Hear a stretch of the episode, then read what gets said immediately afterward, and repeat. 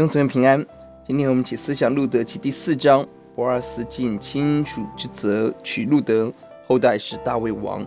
一到十二节是博阿斯完成了赎人赎地，就是结婚的法律程序。十三节博阿斯路德结婚生子。十四十七节是拿尔米与妇人的感恩欢呼。十八二十二节是后代的君王受膏者大卫。结果让我们看到。一到十二节，波阿斯承担了赎回亚比米勒家族的责任。整章经文充满了祝福与赞美。十一、十二节是众人长老对博阿斯家庭的祝福赞美。这女子要建立家室，如同拉杰利亚是以色列之母。的确，路德的后代成为以色列最伟大的君王。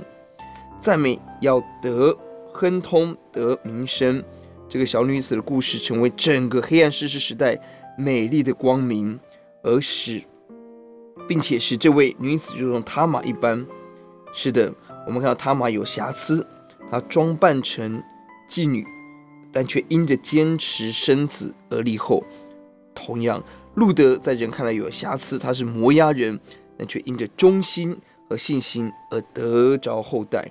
十四到十五节是妇女的赞美，赞美神奇妙的作为，新除亲属生子留后，祝福孩子得名声，后代成为大卫，大大得名，孩子成为一个复兴者，他恢复拿俄米的生活，成为支持者，供养老年的拿俄米，并且祝福路德爱婆婆，七个孩子更好。十七节，邻舍为孩子取名叫俄贝德，就是赞美。服侍的意思，这孩子一生要赞美神。十七节，邻舍的妇人说：“拿俄米得了孩子，就给孩子起名叫俄贝得。俄贝德是耶西的父，耶西是大卫的父。”是的，在一个黑暗的时代，有混乱的时代，我们要起来赞美上帝的作为。而更美的是，俄贝德成为大卫的祖父，带领以色列人真正离开世事的混乱，进到君王。